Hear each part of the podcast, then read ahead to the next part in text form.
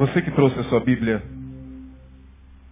por favor, abra no Evangelho de São Mateus, capítulo 10. Quero ministrar uma palavra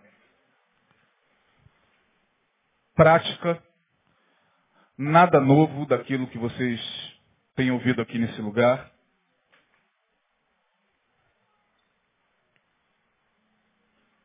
E a gente, quando ministra, tem a esperança de alcançar pelo menos meia dúzia de ouvidos que se inclinam às verdades da palavra. Vivemos em um tempo em que poucos têm sido, de fato, aqueles que têm aberto seus ouvidos para a palavra. A gente abre os nossos ouvidos para muita coisa. A gente se inclina a muitas coisas, mas a palavra, poucos são aqueles.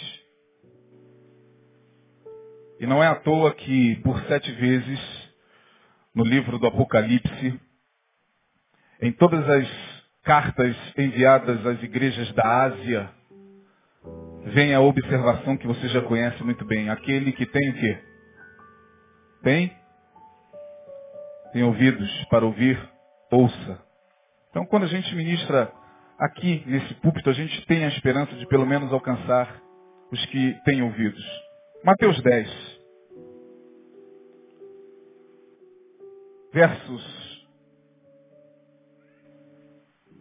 de 11 a 16.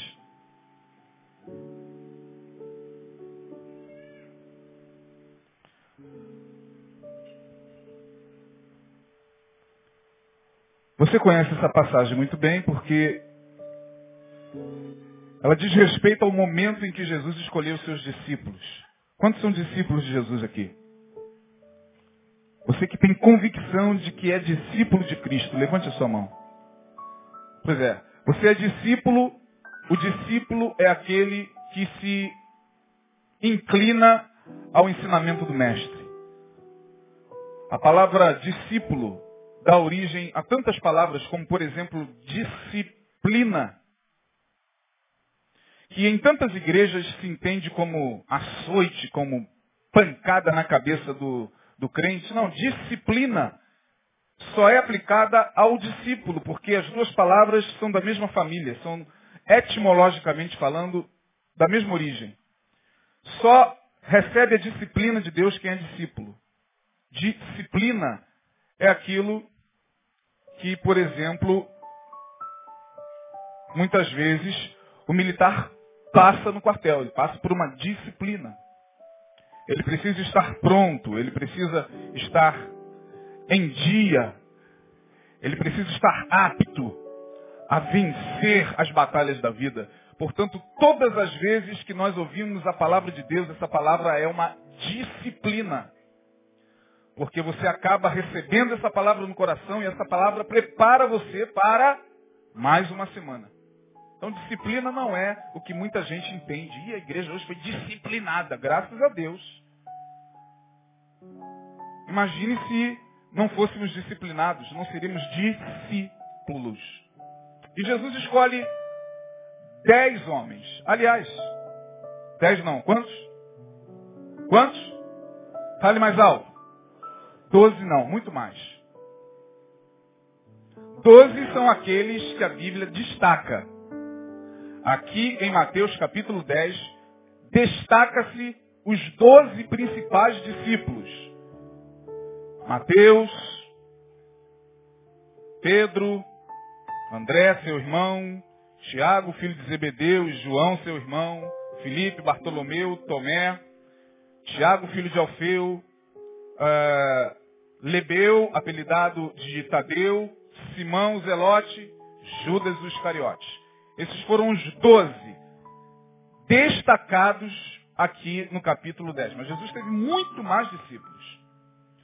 Muito mais. Tanto é que em dado momento o próprio Pedro, enciumado, chega a Jesus e diz o seguinte, Senhor, tem um camarada ali que não está aqui no nosso grupo, que não tem a nossa credencial, que não tem a carteirinha de discípulo, e está lá expulsando demônio em teu nome. Era um discípulo também. Mas porque não estava ali na cúpula, não era visto como tal. E Jesus, vocês sabem muito bem, deu a seguinte resposta. Pedro, fica na tua, meu brother. Quem comigo não ajunta, faz o quê? Quem não é por nós, é contra nós. Então havia muitos discípulos escolhidos por Jesus também. A gente acha que Jesus só escolheu doze. Não, não, não.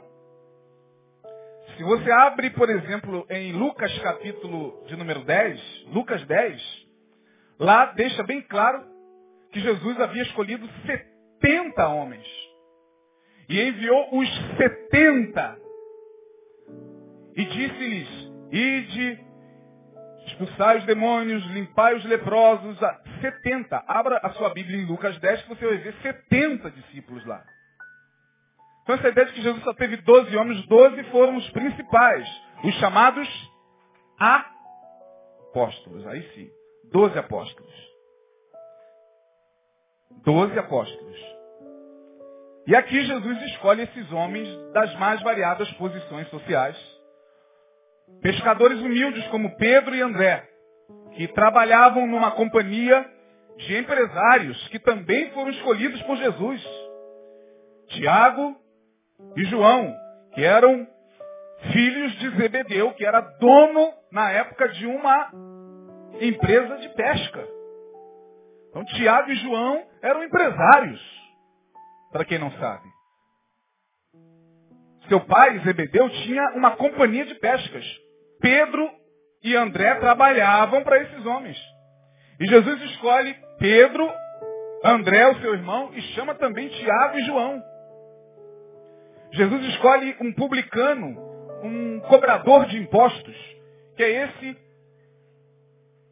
no livro de quem nós estamos agora lendo, Mateus, conhecido também como Levi.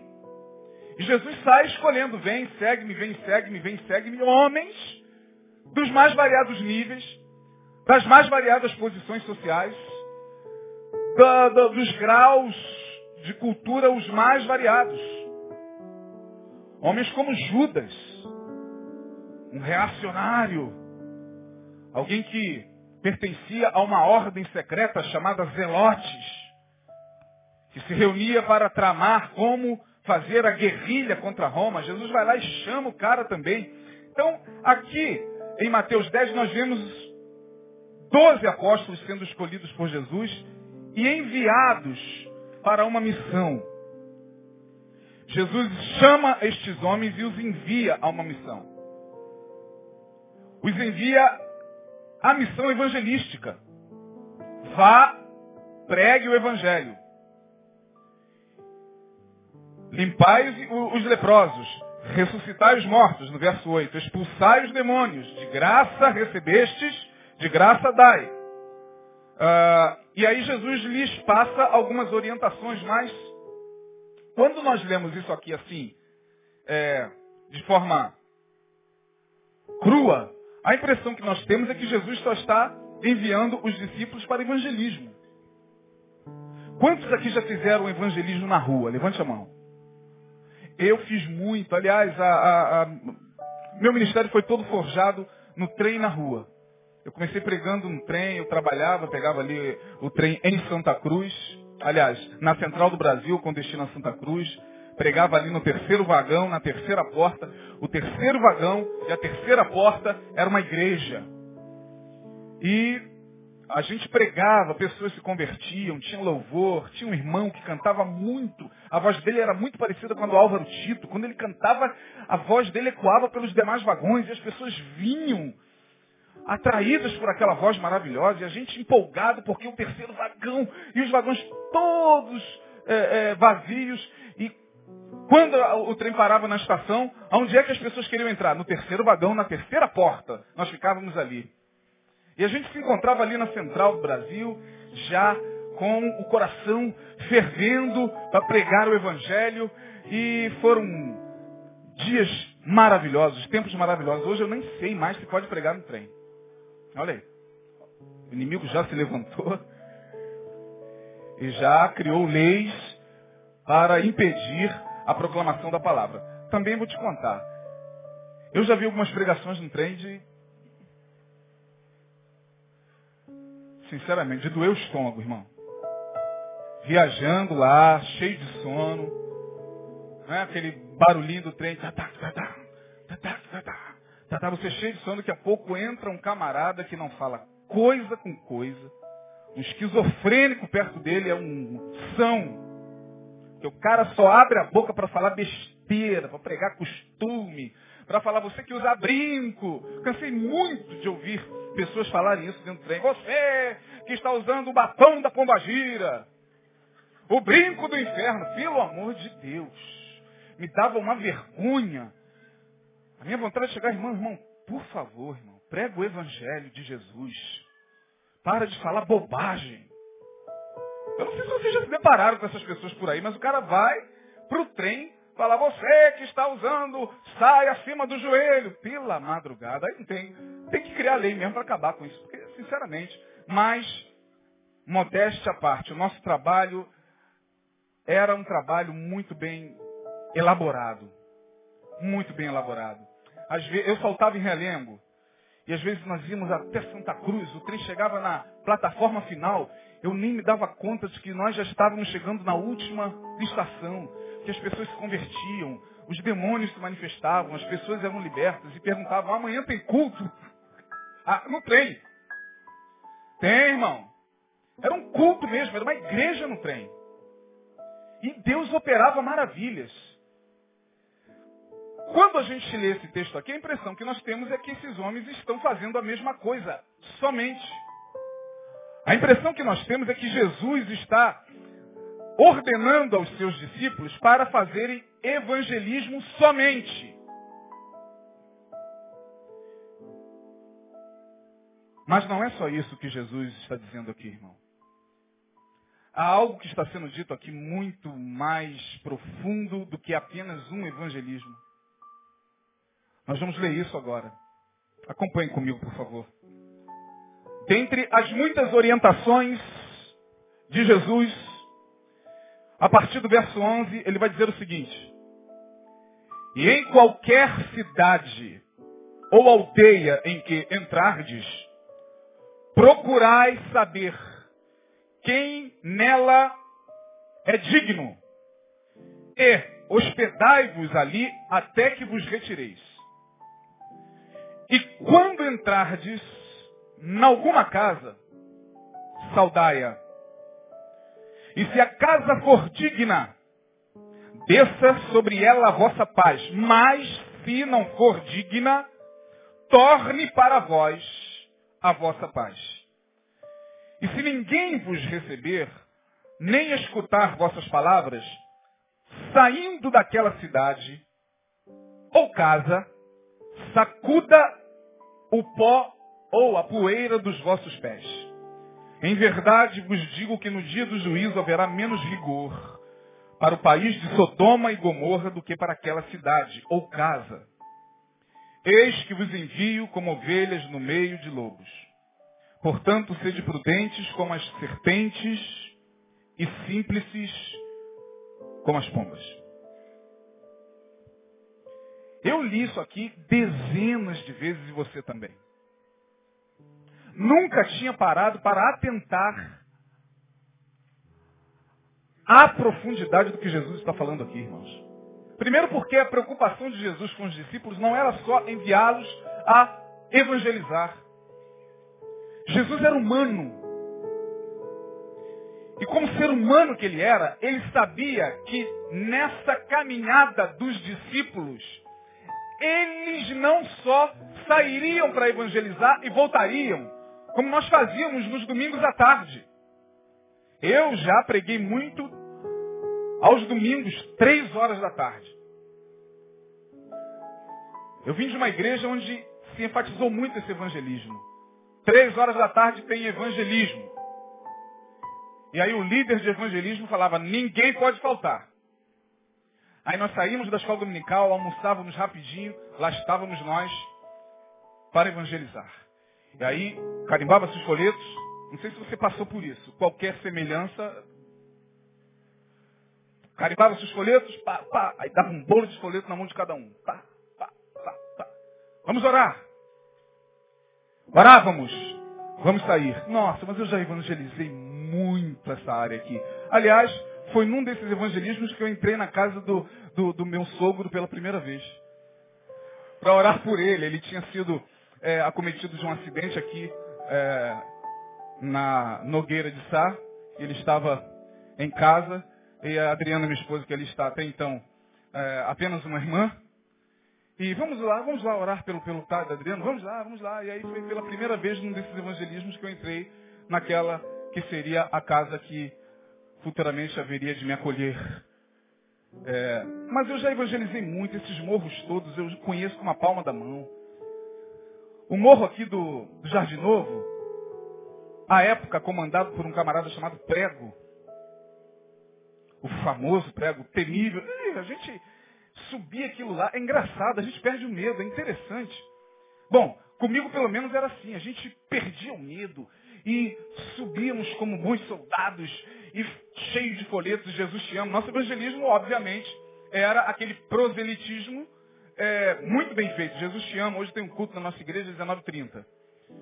Jesus te ama, hoje tem um culto na nossa igreja às 19h30, vai lá, Jesus te ama, tá. Ó, claro que a gente não poderia deixar de divulgar a, a igreja, né? Porque, na verdade, saíamos com a intenção de trazer pessoas para a igreja, de ver no culto da noite o maior número possível de pessoas às quais ou com as quais nós tivemos contato. Então nós andávamos, irmãos, andávamos. E andávamos de três às cinco. O culto começava às sete.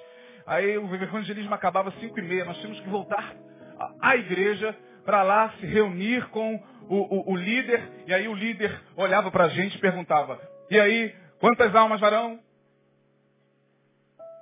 Quantas almas?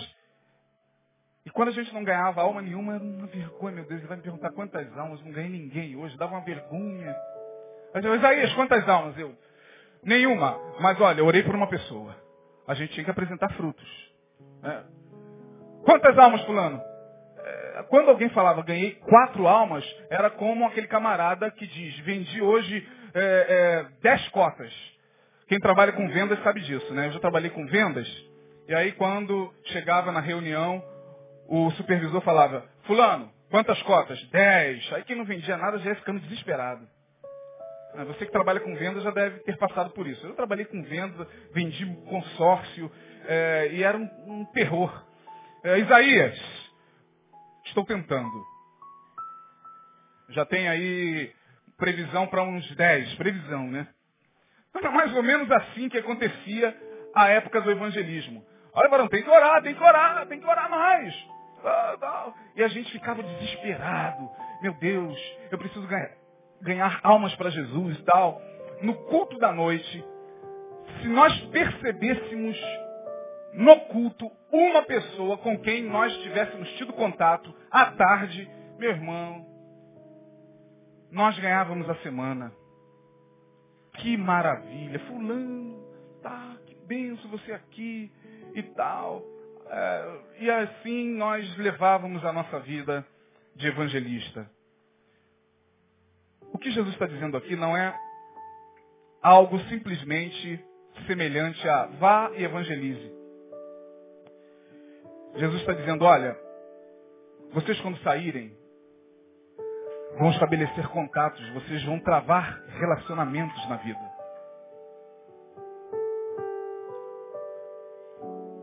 Vocês, quando saírem para falar do meu amor, inevitavelmente, nestas muitas saídas, neste caminhar da vida, inevitavelmente vocês se encontrarão com pessoas. E com elas, vocês estabelecerão contato. Elas os influenciarão e vocês a influenciarão.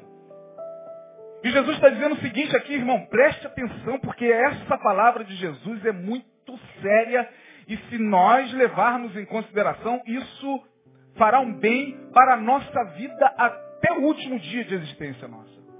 Jesus está dizendo aqui o seguinte, cuidado com aqueles com quem vocês vão se encontrar. Ele não está simplesmente dizendo, vai, evangelize, pregue, expulse demônio. É, enfim, não, ele está dizendo, olha, haverá momentos em que vocês se sentarão com pessoas. Haverá momentos em que vocês estarão na casa de algumas pessoas. Haverá momento em que vocês estabelecerão contato com essas pessoas prolongado, porque estadia Estar na casa de alguém pressupõe um contato prolongado. E é aí que Jesus chama a atenção dos discípulos para isso aqui que nós lemos. Olha, cuidado, porque nem todos aqueles com quem vocês estabelecerão contato lhes farão bem. Ele está dizendo aqui claramente o seguinte, olha, entre na cidade. Faça uma sondagem no ambiente, na casa, na cidade. Se houver alguém ali, filho da paz, essa é a versão que está lá em Lucas capítulo 10. Se houver um filho da paz, ele não está dizendo se houver alguém ali crente, se houver um judeu ali, não, ele está dizendo se houver alguém ali que é filho da paz, depois você leia essa versão lá em Lucas 10, ele está dizendo, fique ali. Mas se vocês se depararem com pessoas cujo coração está carregado de coisas ruins, se vocês se depararem com gente que só produz o que é ruim no coração, saiam dali imediatamente. Não fiquem ali naquele lugar. Se houver um filho da paz, desça sobre ele a sua paz. Fique ali, entrem na casa. Se esta casa for uma casa onde todos, ou pelo menos o ambiente que ali vocês vão encontrar, é um ambiente acolhedor, é um ambiente de produções abençoadas, de produções benignas, durmam ali, fiquem ali, estabeleçam-se naquele lugar. Porém, se vocês entrarem numa casa e perceberem que aquele ambiente é um ambiente de, male... de, de, de, de coisas ruins, malévolas. Se as pessoas naquele ambiente foram, forem pessoas cuja boca só produz o que não presta. Se vocês entrarem numa casa e perceberem que aquele ambiente é um ambiente carregado de ira, de ódio, de vingança, de mágoa, de traição, não fiquem ali. É isso que Jesus está dizendo aqui claramente, irmãos. Se a casa for digna, desça sobre ela a vossa paz. Mas se essa casa não for digna, pegue a paz que vocês fizeram descer sobre ela, tragam para vocês de volta e saiam dali. Ora, o que Jesus está dizendo é algo muito sério. Ele está dizendo que muitas vezes nós permanecemos na presença de pessoas cujo coração só produz o que é mal. E não somente isso, muitas vezes nós costumamos ficar em ambientes, em casas, onde a produção daquele lugar Onde o que se produz no ambiente, na atmosfera daquele lugar, é só coisa ruim. E a gente muitas vezes fica ali. A gente dorme ali, ah, mas é a casa do meu colega. Ah, mas é a casa da minha amiga. Ah, mas é uma casa tão confortável, você não faz ideia. Tem uma piscina linda. Tem uma churrasqueira maravilhosa. Menino tem um salão de jogos, olha, você não faz ideia. Mas Jesus está dizendo, cuidado com as aparências. E nós somos levados por aparência. Nós gostamos de conforto, nós gostamos de ambiente gostoso de estar. Nós gostamos de ambientes que nos, nos dão conforto. sem levar em consideração o que se produz ali, ou quem são aquelas pessoas que estão ali. E vocês, obviamente, pelo menos os que frequentam regularmente a Igreja Batista Betânia, vocês que são membros, já estão cansados de ouvir que nós somos o resultado no... das nossas o quê? Das nossas relações. Neil cansa de falar isso aqui. Eu só estou falando a mesma coisa de outra maneira. Aliás, eu não. Não, eu não. Jesus. É ele quem está orientando os discípulos. Olha, vão, levem a paz, levem o evangelho, mas cuidado com aqueles na presença de quem vocês vão estar. Porque se vocês pararem na presença de pessoas cuja produção do coração só é ruim, vocês vão se transformar também em algo parecido. Por isso saia dali. E o que a gente percebe nos dias de hoje, irmãos, é que conscientemente, conscientemente, desejamos permanecer na presença de pessoas assim. Pessoas que só abrem a boca para falar o que não presta. Pessoas que não são filhas da paz que rejeitam tudo aquilo que diz respeito à paz, que diz respeito a Deus, que diz respeito às coisas espirituais. Você sabe do que eu estou falando, você que está aqui me ouvindo sabe, porque talvez você seja uma dessas pessoas que está permanentemente na presença de alguém assim. E nós não nos damos conta do perigo disso. Porque quando a gente estabelece relações com pessoas que não são filhos da paz, mas mesmo assim, ah, mas ele é tão bonitinho. Ah, mas ele é tão maravilhoso. Ah, mas ela é tão linda. Ah, mas toda vez que eu vou lá, ele dá um churrasco para mim.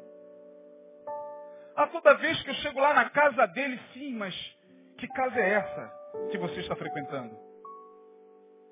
Quem são essas pessoas com quem você está se sentando?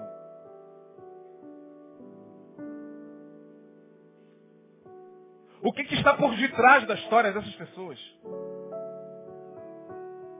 Jesus está falando algo muito sério, irmão. Seja a pessoa quem for, pode ser até o teu namorado. Porque há pessoas que quando entram na nossa vida, elas mudam a nossa história de fato e de verdade. Mas há outras com quem nós nos encontramos e na presença de quem nós ficamos, e com quem estabelecemos amizades, com quem sentamos nos finais de semana para beber, para comer, para conversar, que só nos fazem mal, ainda que inconscientemente. É um veneno aqui. É uma maledicência ali. Pessoas cujo coração só produz mágoa, ódio, rancor, vingança. Jesus disse isso certa feita.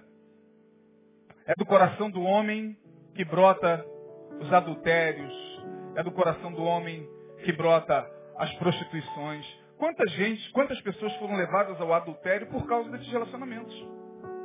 Ora, a gente atende aqui de segunda a sexta e eu sei o que eu estou falando, irmão. Primeiro começou apenas como amizade. Depois a gente gostou de estar ali na presença daquela pessoa. Mesmo sabendo que a conversa daquela pessoa, a produção do seu coração, não edificava em nada. Mas a gente começou a gostar. A gente começou a ficar. A gente começou a dormir na casa dela, na casa dele. E hoje, a vida de muitas pessoas está como está por causa dessa relação. Por causa dessa comunhão. E Jesus está dizendo claramente para os discípulos, cuidado. Não fiquem na presença dessas pessoas, porque senão o que há nelas vai grudar em você, querido. Ah, vai grudar, de alguma maneira vai grudar. E olha que Jesus trata esse tema aqui com tanta seriedade, que ele diz o seguinte, olha, vocês ao entrarem numa casa, perceba se a casa é digna de os receber. Não é porque vocês são importantes e apóstolos ou pastores, não. Procure fazer uma comparação de energia mesmo, irmão. Veja o que está ali naquele ambiente. Veja o que se conversa aqui, ali naquele ambiente. Veja o que se produz ali. Veja se as pessoas que estão ali são filhas da paz. Porque se não forem, Jesus está dizendo, sai daquela casa. Quando vocês saírem, não leve nada dali. Sacuda até a poeira. É Jesus quem está falando isso. Saiam dali e não carreguem nada daquele ambiente. Porque há ambientes muito tenebrosos. Há lares muito carregados e muito tenebrosos, ainda que com aparência de luxo. Mansões na Barra da Tijuca. Como a mansão daquele camarada lá de Guapimirim que foi preso na Barra da Tijuca, aquele prefeito, subprefeito, sei lá que, que o camarada era lá em Guapimirim. Quantos souberam disso? Pois é, uma casa luxuosa, a Polícia Federal pulou o muro da casa e aí bateram foto, saiu no jornal, uma casa linda, maravilhosa. Uma casa onde todos nós gostaríamos de estar, com piscina. Mas uma casa adquirida a preço de sangue, de corrupção de assassinato. E muitas vezes sabemos disso e fingimos que não sabemos. Não tem nada a ver comigo, é o que você pensa. É ele que está fazendo, não sou eu. Ah, é? Então o que, o que Jesus está dizendo aqui a gente descarta. Então a gente pega essa página que Jesus está arranca, amassa e joga fora. Não, eu prefiro levar muito a sério o que Jesus está falando aqui. E há ambientes tão carregados de maldade, que a coisa parece que fica na atmosfera do ambiente. Há ambientes, há lugares, há cidades. Jesus está falando de cidades também. Ele está dizendo o seguinte aqui no verso 14, olha, se ninguém vos receber nem escutar as vossas palavras, saindo daquela cidade, sacudam pó. Há cidades que são assombradas mesmo. Tem casas mal assombradas. Você acredita em casa mal assombrada? Não é mal assombrada porque tem espíritos lá, não. É mal assombrada pelos vivos que moram nela. As assombrações são os vivos que ali estão, gente. Casa mal assombrada. Cidades hum, assombradas. É algo tão sério que Jesus está dizendo que a preocupação de Jesus com os discípulos, veja que coisa, a preservação das emoções dos discípulos por parte de Jesus. Veja como Jesus era humano. Ele não só enviou de qualquer maneira, vai, prega o evangelho, meta a cabeça em qualquer lugar. Não, ele falou, não, não, não, nem assim não. Vocês ao irem, ao caminharem, inevitavelmente vão estabelecer relacionamentos. Cuidado com a pessoa, com a casa e com a cidade. Há um texto na Bíblia que mostra como uma cidade inteira pode se tornar amaldiçoada em função das produções malignas que nela são geradas. Uh, Apocalipse 18, verso 2. Olha que coisa interessante. Apocalipse capítulo 18, versículo de número 2. Há algo que está sendo dito aí muito sério.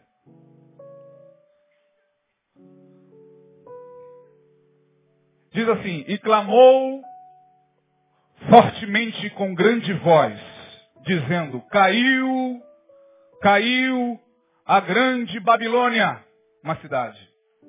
E se tornou morada de quê? Morada E abrigo de todo o quê? E refúgio de toda ave imunda e aborrecível. Caiu a grande Babilônia. Esta cidade está assombrada. É o que está dizendo aqui. Ali habita o mal. Há lugares onde o mal habita. Pode ser ao lado da sua casa. Pode ser a casa do seu amigo, do seu brother, do seu irmão em Cristo, entre aspas. E a gente não leva essas coisas a sério. Tem gente que não tem nada a ver, não tem a ver. Você que pensa que não tem a ver. Portanto, esse texto me ensina que há certas pessoas que nos fazem muito mal. De tão carregadas de malignidade que estão. Portanto, na presença delas eu não devo permanecer. Esse texto, no verso 11, me ensina exatamente isso. Há pessoas que não são filhos da paz. Filhos do bem. Eu não estou falando aqui que tais pessoas precisam ser evangélicas, porque você sabe muito bem que há pessoas que não são evangélicas, mas que são filhas da paz. Há pessoas que são de outras religiões, mas que são filhas da paz. Há pessoas que são do kardecismo, mas que são filhas da paz. Na casa de quem você pode dormir e babar. O crente ele não consegue ter esse discernimento. Ele acha ou ele julga pela religião. Eu vou dormir na casa do kardecista, é porque o crente é medroso mesmo. Nós somos medrosos. Essa é a verdade. Todos nós crentes, todos não. Salvo, sei lá, dois ou três no planeta, mas a maioria de nós é medrosa mesmo. A gente, não, vou passar a noite na casa dele não, porque, sei lá, ele é espírita. Não, não vou almoçar lá não. Não, não vou comer não. A gente acha demônio na comida. A gente acha que ao dormir lá, é, sei lá, os espíritos vão aparecer e vão puxar a nossa coberta. É, a nossa cabeça é muito pequena. Não é isso que Jesus está falando. Jesus está falando do indivíduo, do que ele produz no coração. Porque eu, particularmente, não sei você, mas eu já entrei na casa de muitos crentes. Irmão, eu confesso a você, a minha vontade foi sair dali correndo de tão mal que eu fiquei. Quando você tiver essa experiência? Você levantar a mão, não. Ambiente ruim. Ambientes sujos. Ambientes de intriga. De confusão. Aí tu olha, meu Deus do céu, será que isso aqui é casa de um filho da paz mesmo? E ao contrário, eu já visitei casas de pessoas de outras religiões e me senti tão bem. Então esse texto primeiro me ensina que há certas pessoas que nos fazem muito mal. Olha, se você que aqui está, me ouvindo, aí fora, na internet, você que hoje veio aqui, e está ouvindo essa palavra, saiba, esta pessoa pode até ser seu namorado, sua namorada, seu noivo.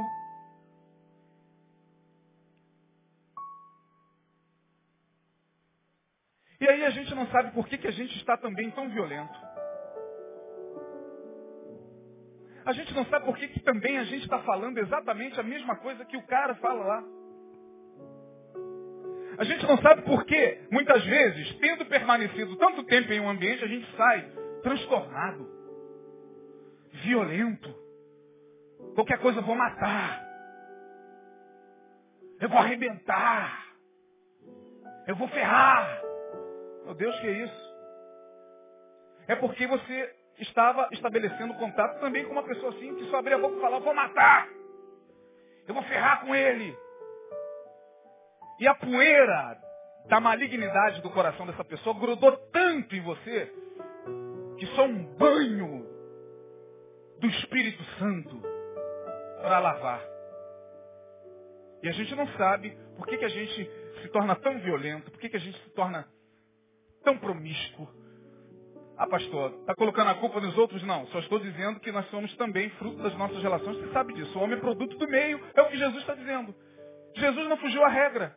A sociologia diz que o homem é produto do meio. Ah, palmas para a sociologia. Descobriram uma grande verdade. Olha o que Jesus está dizendo aqui. É claro que o homem é produto do meio. Quem não sabe disso?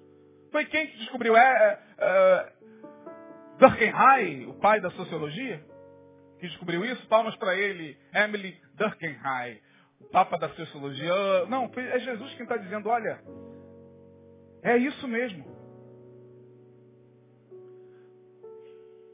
Torno a repetir, muitas pessoas são levadas à, à corrupção por causa disso aqui. O cara chega lá como um bom evangelista, ele sai como um corrupto. Cara chega lá como alguém que vai falar do amor de Deus, ele sai matando.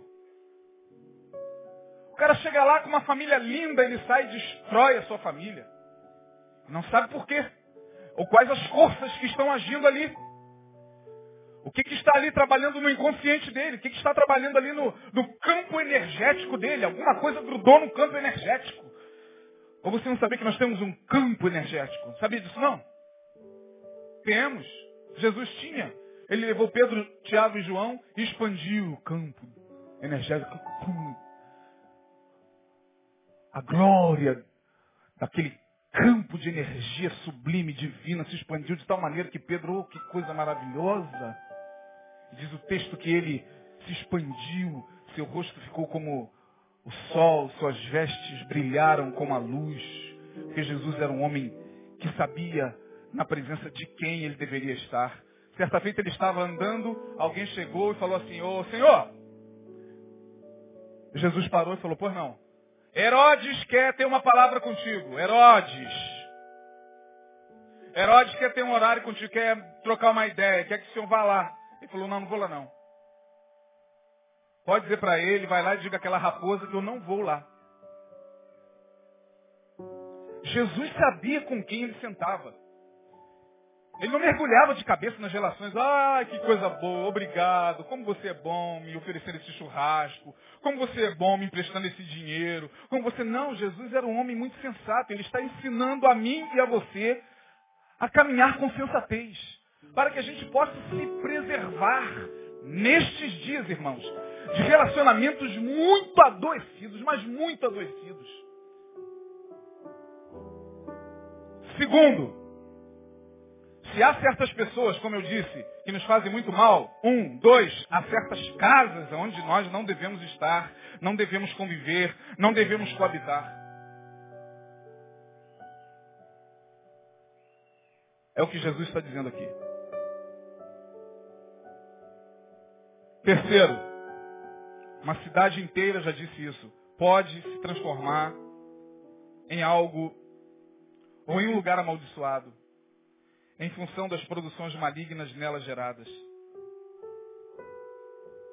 Eu gostaria de estar falando isso aqui, óbvio que não vou fazer isso, porque eu não sou louco. Eu gostaria de estar fazendo isso aqui, falando isso aqui para os nossos candidatos à, à, à política os nossos amigos pastores, os nossos irmãos em Cristo que querem entrar lá.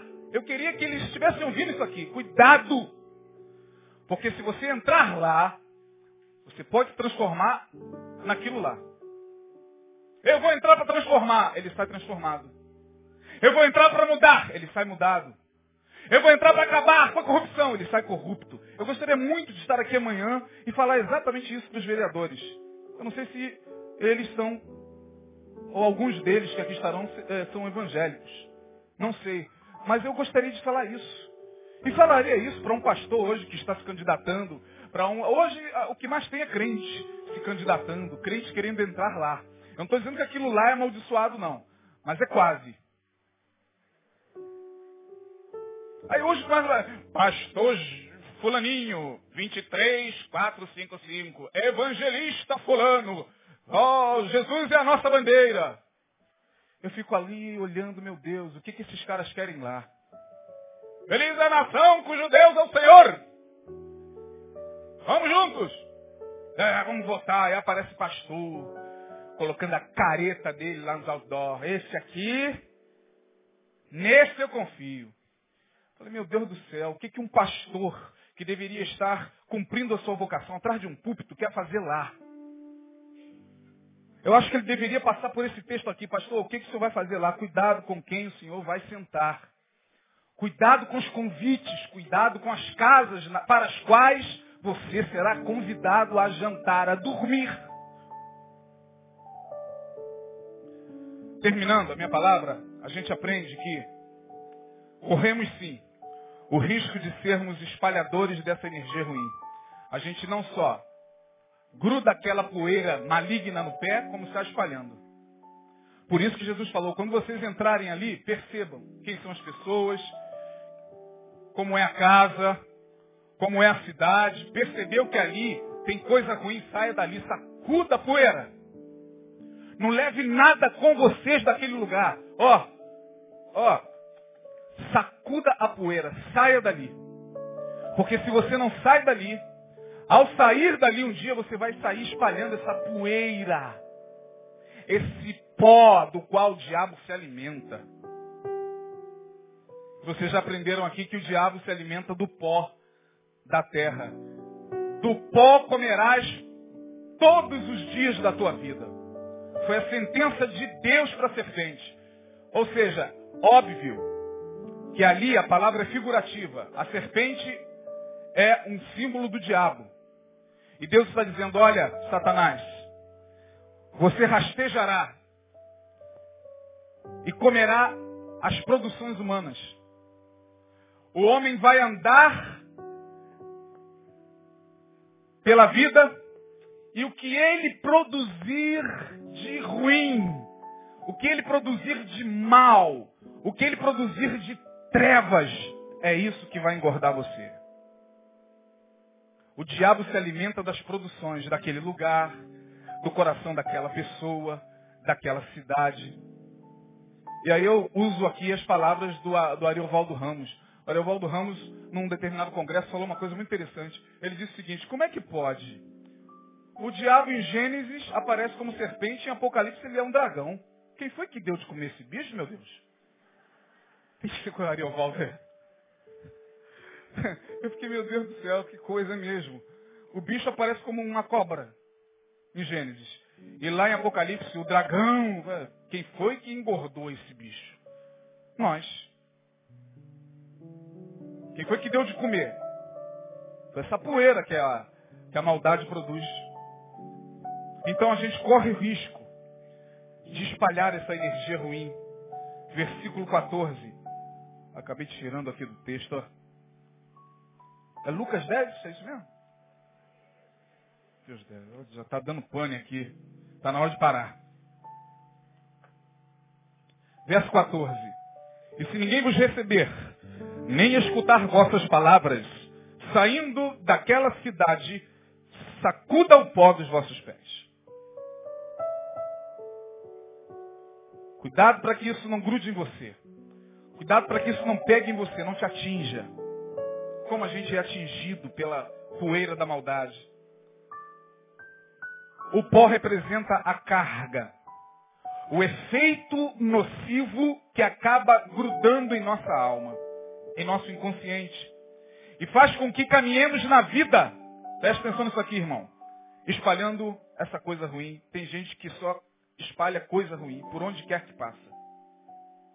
Tem um canal agora que eu assisto na medida do possível, quando posso, direto. Eu tenho TV por assinatura, tenho a Sky. E se me tirarem todos os canais e deixarem só esse, tá ótimo. Eu pago exatamente o que eu pago por mês. Eu não sei se vocês já viram agora. Me parece que é novo. O chamado Investigação Discovery. ID. Quantos conhecem esse canal? Pois esse canal é fantástico. Que ali você, você percebe de perto o que é o ser humano. Gente com cara de anjo. Gente com cara de santo. Aparecem aquelas mulheres falando, eu casei com ele porque ele era tão cortês não sabia que tinha casado com um psicopata. Ah, eu casei com ele porque ele era uma pessoa tão linda, ela era tão maravilhosa e já tinha matado seis maridos viúva negra. É terrível. E é crucial nos dias de hoje, nos dias em que estamos vivendo, é crucial que a gente leve em consideração o que Jesus está falando aqui. É crucial. Recomende isso aos seus filhos. Mãe, eu vou ali. Filho, vai aonde? Vou na casa do meu colega, vou dormir lá, filho. É o que eu faço com meu filho, minha esposa está ali de prova. Filho, é isso, isso, isso, isso. A palavra diz isso, isso, isso, isso. Cuidado com quem você anda, na casa de quem você dorme. Que casa é essa? Que ambiente é esse? O que, que se produz ali? São filhos da paz? Eu não estou falando de que. Não estou aqui afirmando que eles vão chegar em um lugar e ver todo mundo flutuando com asas. Não é isso. Em toda família tem lá, né? Aquelas discussões, aquelas coisas e tal. Não, não estou falando isso, estou falando de algo muito mais sério. Então a gente tem que recomendar isso aos nossos filhos. Isso aqui é muito sério. Gente que muitas vezes traz isso das suas relações, traz isso de seus ambientes familiares, traz essa poeira e vai espalhando essa poeira por onde passa. E aí, vem uma pergunta que quando eu elaborei esse sermão aqui, me veio uma pergunta a mim. A mim mesmo. Isaías, e as pessoas que viveram nesse ambiente? Que foram criadas nesse ambiente? Que cresceram nesse ambiente? O que fazer? Bom, Deus está dizendo aqui claramente para você nesta noite, é hora de você sacudir o pó. Você não precisa repetir a maldade do seu pai. Você não precisa repetir a doença da sua mãe. Você não precisa repetir a violência de quem te criou. Você não precisa repetir o padrão que foi estabelecido dentro do seu lar na sua própria vida. Jesus está dizendo, filho, sacode a poeira. É por isso que Jesus, sabendo disso, perto de morrer, na última ceia, sabedor de que os discípulos aqui ficariam e caminhariam, o que, que ele faz? Ele pega uma bacia, olha que coisa profética. Bota água na bacia, finge-se com uma toalha e faz o quê? lava os pés aos discípulos. O que, que ele estava ensinando ali, irmão? Vocês vão caminhar nessa estrada da vida. E vocês precisam, de vez em quando, parar e lavar os pés uns dos outros. Para que os pés de vocês estejam limpos sempre.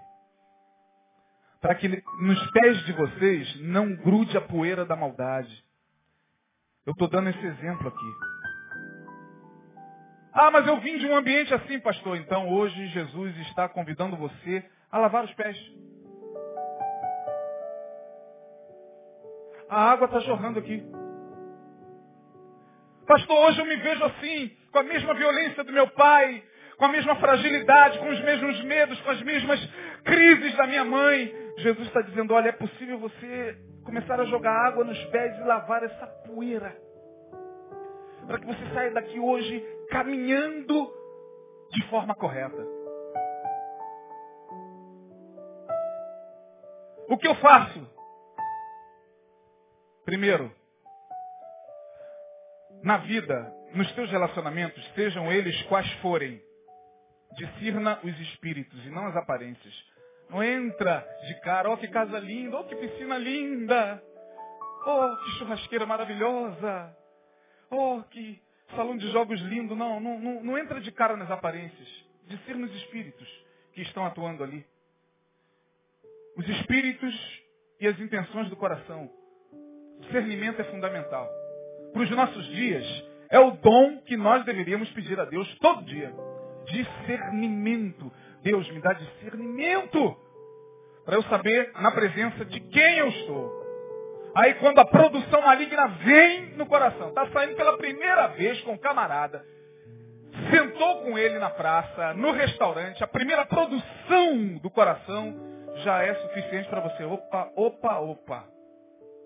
Lembre-se do que Jesus falou. Eu gosto de matar mesmo. Opa. Levanta, sacode a poeira e vaza.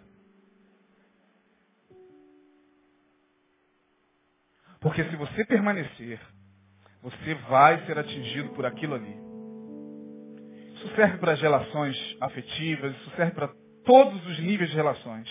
Discirna os espíritos e não as aparências. Ele é lindo, pastor. Ela é muito maravilhosa. São pernas maravilhosas. O que, é que se produz no coração? O que, que há dentro? Eu não estou falando da beleza interior, né? Estou dando uma de.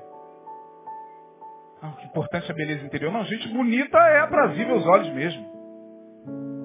É, claro que é, mas é bonito pra caramba, mas é um monstro por dentro. Psicopata. Uma louca varrida. Quebra tudo. Faz escândalo. Eu vou cortar tua cara, sua batida, tá olhando pro meu homem. E o cara gosta. Isso é amor. Se sente gostoso pra caramba. Casa. Permanece mais um tempo. E você vai ver aonde é que o teu relacionamento vai parar. Discirna os espíritos e não as aparências. Em convivendo com pessoas ou ambientes assim, não seja um reprodutor dessa energia. Sacuda a poeira dos pés. Pastor, eu fui e sou e vivo em ambiente assim. Você não precisa deixar que essa poeira grude em você. Por isso, meu irmão, calça os pés com a sandália do Evangelho. O ambiente à minha volta está dessa maneira, pastor. Você não precisa ser mais um a espalhar essa poeira da malignidade. Mas, pastor, eu já me vejo um pouco assim, então hoje Jesus está convidando você a lavar os pés. Hoje o meu apelo vai ser muito simples. Olha que eu não sou de fazer apelo. Quem me conhece e, me vê pregar sabe que eu não faço apelo. Não faço apelo. É uma falha ministerial terrível que eu tenho. Eu pedi o Neil para orar por mim. Cara, bota a mão na minha cabeça. Ora por mim, que eu preciso aprender a fazer apelo. Não consigo. Venha aqui à frente aceitar Jesus. Não, eu não chamo ninguém para aceitar Jesus.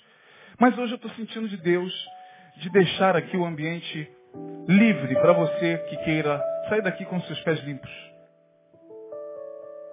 Você que de repente passou por ambientes assim, se relacionou com pessoas assim, sente que isso te fez mal.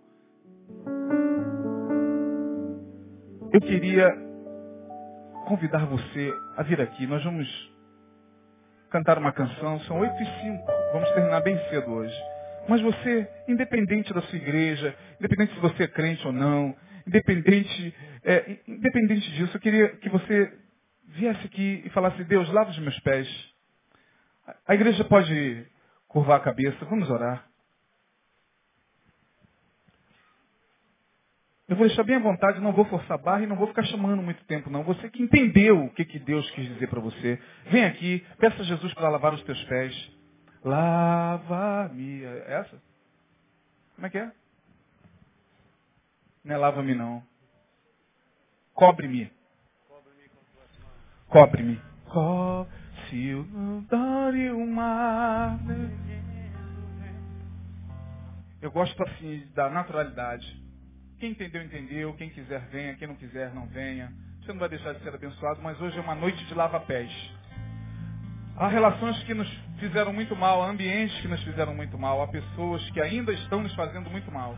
E você não sabe como se libertar delas. Isso é que é pior. Eu não sei como me libertar disso. Jesus sabe, irmão. Pega ele.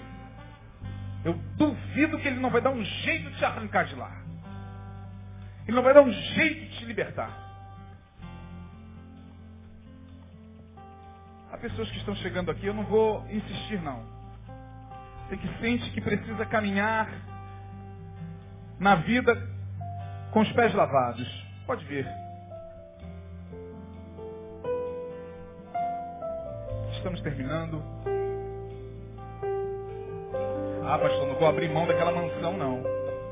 Mesmo sabendo que quem mora lá é um safado, um corrupto, um assassino, um derramador de sangue. O problema é seu.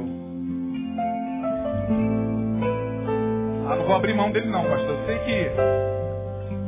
Ele é tão bom de cama. O problema é seu. Agora você que quer lavar os pés, que viveu em ambiente assim, foi criado em ambiente assim, sente que hoje é a sua família quem está pagando isso.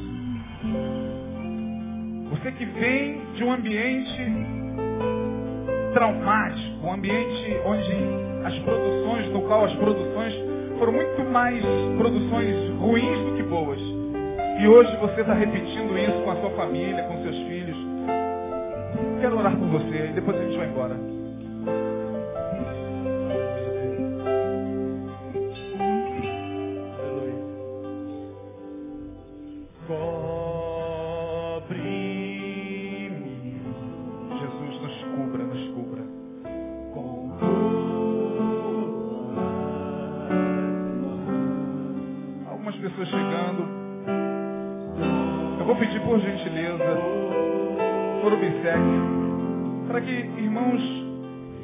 Lavar ou ajudar a lavar os pés aqui, como Jesus fez, vem aqui à frente. Mulher com mulher, homem com homem, você pode nos ajudar aqui? Irmãs que querem fazer o que Jesus fez.